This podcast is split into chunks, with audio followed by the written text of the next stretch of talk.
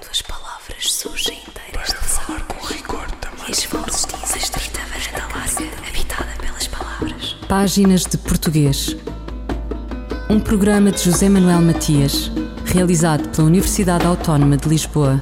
Uma estrita varanda larga, habitada pelas palavras. Para falar com rigor da máquina do mundo.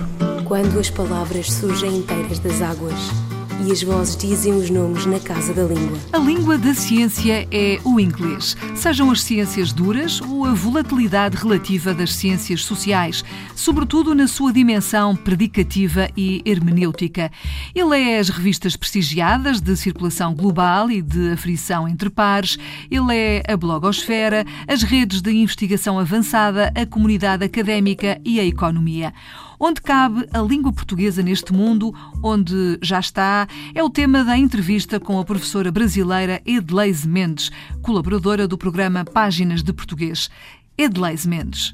A primeira questão é, é que não se costuma pensar na relação entre as línguas, por exemplo, e o desenvolvimento sustentável. Né? Toda a discussão, é, inclusive a agenda, a agenda é, a agenda para 2030, que trata, que tem metas muito bem claras, né, e 17 objetivos é, estabelecidos para o desenvolvimento sustentável, para a educação, para a diminuição da pobreza, é, para o desenvolvimento de, de matrizes energéticas é, renováveis e limpas, enfim, né? É, as línguas não estão diretamente implicadas, mas há toda uma discussão é, contemporânea que tratam as línguas como recursos, né? As línguas não são só um problema, as línguas não são só, é, vamos dizer, instrumentos, né, de, de interação e comunicação, mas elas também são recursos. E esses recursos é, também a gente pode é, compreender em diferentes níveis é, da vida social, inclusive um importante recurso econômico. Além disso, se a gente pensar numa língua como o português, que tem um papel cada vez mais presente né, no, no século XXI, uma língua que cresce não só em número de falantes como língua materna, mas em falantes como língua estrangeira e segunda, uma língua que se projeta em todos os campos, inclusive no da ciência, que é o que, é o, que a gente está discutindo aqui, a gente pode imaginar o que queremos para essa língua e para a nossa comunidade. E relacionando isso à ciência, cada vez mais a produção científica de uma língua, ela reflete os avanços da sociedade, ela reflete a produção de conhecimento em todos os campos, especialmente nos campos de interesse, né, é, de interesse econômico, de interesse político, de interesse estratégico. Então, Quanto mais nós incentivarmos a produção científica em língua portuguesa, nós estaremos é, também incentivando o desenvolvimento de ativos, né, de, de, de ativos no, no campo da, das tecnologias, no campo da produção de conhecimentos especializados, no campo, por exemplo, é, das inovações, porque a ciência produzida em língua portuguesa vai refletir o avanço de todos os campos e todas as áreas de interesse é, econômico, estratégico também da comunidade de língua portuguesa. Mas não basta apenas produzirmos uma ciência, como é, eu falei recentemente na quarta conferência, termos um grande volume, por exemplo, de resultados né, de, de, de textos, de produtos da ciência, se a gente não não dá visibilidade a essa produção e se a gente não faz com que essa produção dialogue com é, outras outras fonias, com outros espaços de produção do saber.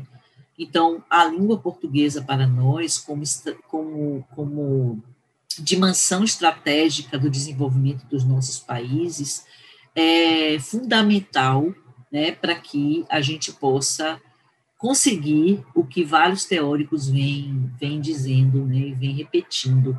Quanto mais os nossos países é, no caso, no espaço da CPLP e também do seu entorno, né, daqueles países é, com os quais a CPLP mantém relações políticas, econômicas.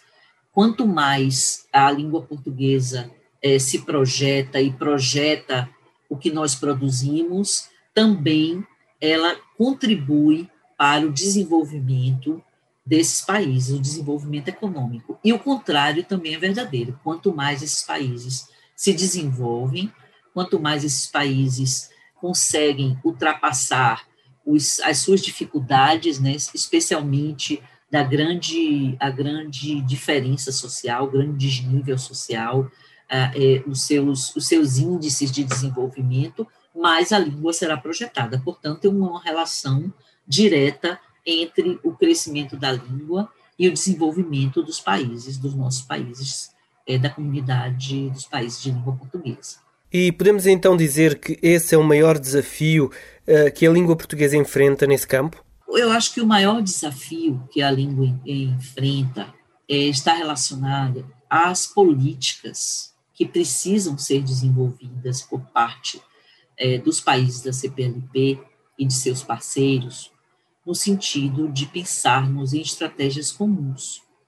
Porque quanto mais trabalharmos em ações colaborativas, multilaterais, concertadas, mais temos a chance de projetar o crescimento para todos. Porque o que acontece é que nós ainda continuamos muito presos a desenvolvimentos desiguais, né? ou, ou seja, a estratégias que são projetadas a partir de um ou dois países, notadamente Portugal e Brasil, com pouca participação em muitos setores dos PALOP, por exemplo, e Timor-Leste, para citar alguns exemplos. Também nós não temos aproveitado o potencial que os observadores associados da CPLP têm né, em relação a, ao intercâmbio de conhecimento, ao intercâmbio de tecnologias, ao intercâmbio de experiências né, é, é, sociais, econômicas. Portanto, o nosso maior desafio é pensarmos conjuntamente. Eu acho que ainda é o maior desafio, porque ainda estamos é, trabalhando de modo muito separado. É, às vezes é, unilateralmente e, no máximo, bilateralmente. Edleise Mendes, professora na Universidade da Bahia sobre Ciência, Investigação e Inovação em Língua Portuguesa. Fulgurações do nosso idioma um apontamento da professora portuguesa Carla Marques. A crónica de Carla Marques, esta semana sobre a expressão ter dois pesos e duas medidas, a partir da disparidade de atitudes do governo para com os adeptos ingleses que vieram para a final da Liga dos Campeões. Ter dois pesos e duas medidas. A expressão perde-se no tempo e evoca os espaços das pequenas mercearias tradicionais Aí, as pesagens eram feitas numa balança na qual se colocava num prato um peso e no outro o produto a ser pesado. Neste contexto, havia sempre histórias de merceeiros menos honestos que tinham dois pesos, um com o peso real e outro com um peso falsificado, o que lhes permitia enganar o cliente no peso do produto e, portanto, conseguir mais lucro com as vendas. O mesmo acontecia com as medidas, que eram recipientes usados para medir porções certas. Ora, estas caixas podiam também adulterar a quantidade de produto a vender. Para tal, bastava que as suas paredes fossem ligeiramente mais volumosas para que o produto dispensado não correspondesse à quantidade devida, assegurando assim mais rendimento a quem vendia. A expressão ter dois pesos e duas medidas rapidamente evoluiu dos casos de medição e de pesagem reais para um uso metafórico que permite avaliar atitudes ou decisões. Assim, quem decide com dois pesos e duas medidas trata situações semelhantes e equivalentes de forma manifestamente distinta Parece ter sido esta a atitude do governo português face aos adeptos ingleses que invadiram a cidade do Porto por ocasião da final da Liga dos Campeões. ter dois pesos e duas medidas ficou à vista na forma como estes puderam conviver em grandes ajuntamentos, não usar máscara, consumir bebidas alcoólicas nos espaços públicos, só para referir o mais evidente. O grande problema de ter dois pesos e duas medidas é que esta opção torna muito difícil o regresso ao peso e à medida únicos. A crónica de Carla Marques, ou de como a expressão dois pesos e duas medidas saiu do retângulo do campo de futebol para o retângulo nacional. A vida rompeu onde tudo era breu e embora fosse morrer a morte começou a reverdecer. A morte começou a reverdecer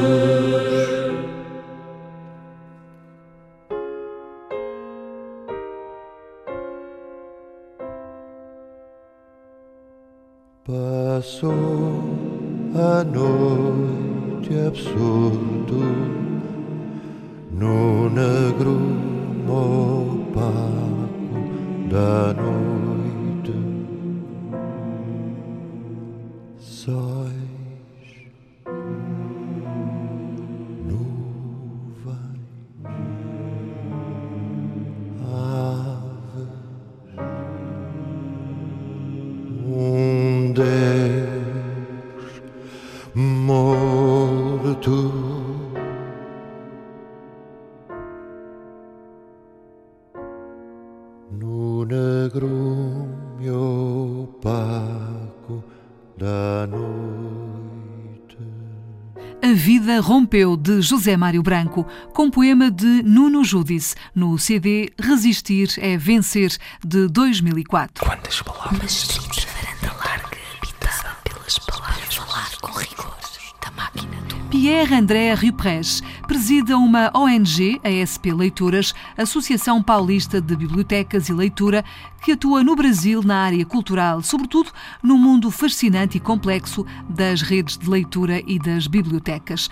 O principal lugar de atuação é o estado de São Paulo e a sua mega capital. Pierre-André Riprés reflete sobre as políticas públicas brasileiras ou falta delas para a promoção da leitura. A leitura tem esse desafio, né? A, a, leitura, principalmente a leitura em meio físico, que é o desafio do tempo. Né? Para eu, eu poder ser um leitor, eu preciso ser sujeito do meu tempo. Eu preciso mandar no meu tempo. Né? Ler é uma escolha. Né? Eu não posso ler como um robô, eu não posso ler porque as mídias sociais estão me pressionando e eu tenho que apertar o próximo botão. Né? Ler é uma experiência que eu escolho fazer. Essa experiência eh, que exige esse investimento, então, como é que a gente pode, vamos dizer, mostrar para as pessoas que vale a pena fazer esse investimento?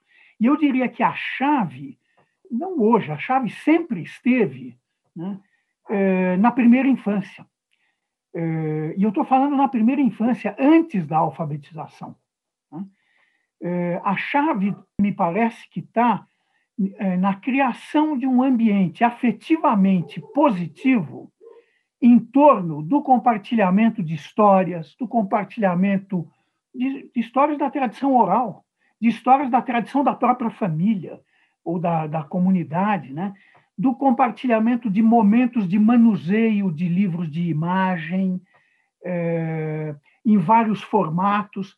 E muito importante que isso se faça, é, num primeiro momento, longe do digital, longe das telas, eu diria. As telas são importantíssimas, nós precisamos cuidar do letramento para as telas, dessa literacia das telas. Mas, num primeiro momento, nós precisamos ainda cuidar de, de, fazer com que as crianças percebam que elas são donas do tempo e que elas podem fazer escolhas. Né? Então, você trabalhar isso com livros físicos, livros de imagens, e com o falado, com, com histórias, é importantíssimo. E os brasileiros gostam de ler? Há uma discussão muito grande, porque existe um discurso dizendo que o brasileiro não lê. Né? É, nós temos uma pesquisa que é feita a cada quatro anos, chamada Retratos da Leitura, no Brasil, que tem mostrado uma evolução muito limitada, realmente, da população leitora é, no Brasil. Né? Por outro lado, é, a gente vê fenômenos extraordinários. Por exemplo, no Brasil, nós estamos tendo um fenômeno muito interessante do surgimento de bibliotecas comunitárias que nascem nas comunidades e que nascem em torno da leitura, né? e que fazem enorme sucesso junto à população jovem. Né?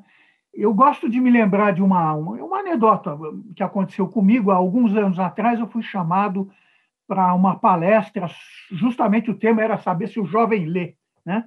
E essa palestra foi marcada numa livraria em São Paulo, num domingo, perto da hora do almoço. Eu falei, puxa, o pessoal já não se interessa muito pelo tema, ainda me colocam num domingo, quase na hora do almoço, né? Eu levei bastante familiares assim para ter público na, na discussão. E quando eu cheguei no local, eu fiquei assustado, porque havia uma multidão de jovens né, que estavam participando de um, nesse, no auditório dessa livraria, de um, um, um evento fenomenal. Tá, tal. E eu fui prestando atenção, evidentemente eles não estavam lá por causa da palestra, que gente, da, da, da, do debate que a gente ia ter, mas eles estavam lá fazendo um encontro de booktubers, leitores que falam sobre suas leituras no YouTube. Uma centena de jovens discutindo personagens, discutindo enredos, eh, discutindo seus livros. Né? Terminou esse evento, eles foram todos embora e, eu entrei para o meu evento. E no meu evento, de fato, tinha lá, acho que umas 20 pessoas, 30 pessoas, se tanto. Né? Minha reflexão foi essa. Eu falei, a gente fica perguntando se o jovem lê, mas de costas para o jovem. Nós precisamos olhar para o jovem para ver se ele lê. Né? É, eles talvez não estejam lendo é, do jeito que a gente gostar, do, do jeito que a gente pretende que eles leiam, mas eles estão lendo. E existem políticas para a promoção da leitura no Brasil, quer sejam políticas federais ou estaduais? Nós estamos vivendo um momento, deste ponto de vista, lamentável no nosso país, neste momento. Né? É, nós temos. O Brasil, já no, meados dos anos da primeira década desse, desse século, né, fez um esforço muito grande no sentido de estabelecer o seu plano nacional do livro e leitura.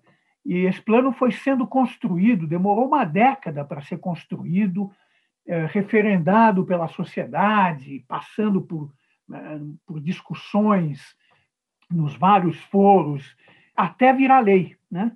e, infelizmente, virou letra morta né, no, no, no, atual governo. Nós, infelizmente, estamos num governo federal que não entende a cultura como um, uma ferramenta de desenvolvimento nacional, que é o que ela é, e às vezes, francamente, entende o contrário, né? entende que a cultura é o inimigo. Né? Então, infelizmente, do ponto de vista federal, hoje, eh, nós estamos num deserto, não está acontecendo nada, né? e quando não acontece nada, ainda é bom, muitas vezes acontece contra. Né? Há governos estaduais ou governos municipais e há iniciativas privadas que, sim, têm trabalhado no sentido de eh, implantar ações de defesa da literatura, né, do direito à literatura, como, é o, como diz o professor Antônio Cândido, e de promoção da leitura. No, especificamente no governo do Estado de São Paulo, nós, eh, eu participo de uma, uma organização social, eh, organização do terceiro setor, né, uma não governamental, mas que trabalha eh, para o governo do Estado de São Paulo, justamente na implementação de uma política de bibliotecas públicas, né? Com desafios imensos. Pierre André Rupres, sobre políticas públicas brasileiras para a promoção da leitura. Qual a diferença entre as palavras aptidão e apetência? A resposta de Sandra Duarte Tavares. A palavra aptidão designa o jeito, a habilidade, a vocação que uma pessoa tem para fazer alguma coisa. Por exemplo, o João tem aptidão para as artes, em particular para a pintura. Em relação à palavra apetência, designa vontade, desejo, predisposição que uma pessoa tem para fazer alguma coisa. Está relacionada com apetite, com apetecer. Por exemplo, o João tem muito jeito para a bricolagem, mas falta-lhe muitas vezes apetência, ou seja, falta-lhe vontade. Portanto, aptidão designa jeito, habilidade, talento, apetência designa vontade, apetite, desejo. Sandra Duarte Tavares, linguista. Eu, El Rei, faço saber aos que este alvará virem que hei por bem me apraz dar licença a Luís de Camões para que possa fazer imprimir nesta cidade de Lisboa uma obra em octava rima chamada Os Lusíadas. Estante Maior, em colaboração com o Plano Nacional de Leitura. Regresso a um cenário campestre, de Nuno Júdice. Um cenário de colinas entre pinhais e vinhas. O alambique, um fumegar nos braços da mulher azul. O perfume de volúpia que sai dos alguidares de mosto. O tumulto de amadas na cabeça do ceifeiro de vides, os risos que percorrem o tanque onde dormem girinos, o pássaro que treme na palma da minha mão, o incêndio do ocidente no bolso de um sonhador de apocalipses, o mofo de prazer que emana de velhos colchões, a nuca de ardósia de um horizonte noturno, uma erupção de um grito no instante de um êxtase de mandíbulas, a torrente de saliva nos cantos da boca em que o vermelho se apaga, a respiração insistente que acompanha o breve abraço da noite, as portas que se fecham à passagem dos estranhos, como núpcias efervescentes de um jardim de arbustos negros, o bulbo das sensações roubadas a uma lentidão de lábios. Tudo isto é, atravessa na mesa deste banquete de sons escorre como longos líquidos no peito fecundo do desejo. Desce como a tépida torrente nas ancas tensas da vertigem. Desagua nos olhos que se abrem para receber o seu fogo. Mantém desperta a atenção dos insetos suspensos de um movimento. Sobe como a moeda da última aposta.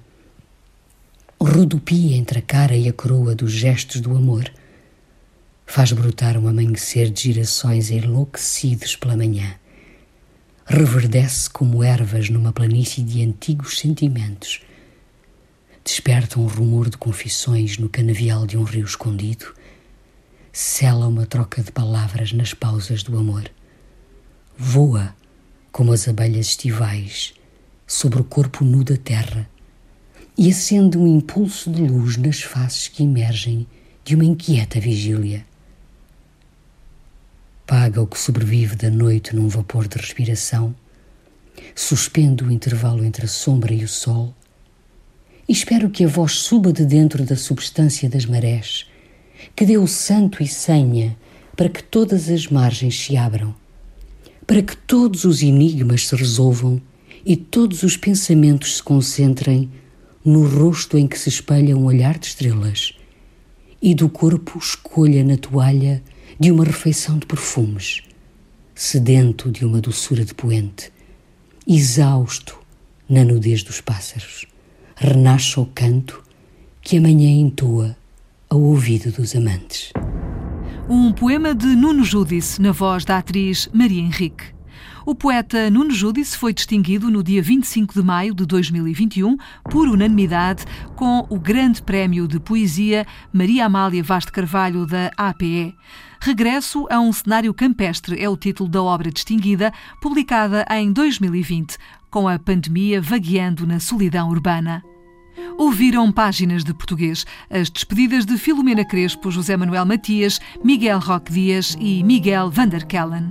Quando as palavras surgem inteiras de falar com rigor também. E varanda larga, habitada pelas palavras. Páginas de português. Um programa de José Manuel Matias, realizado pela Universidade Autónoma de Lisboa. Uma estrita varanda larga, habitada pelas palavras. Para falar com rigor da máquina do mundo. Quando as palavras surgem inteiras das águas e as vozes dizem os nomes na casa da língua.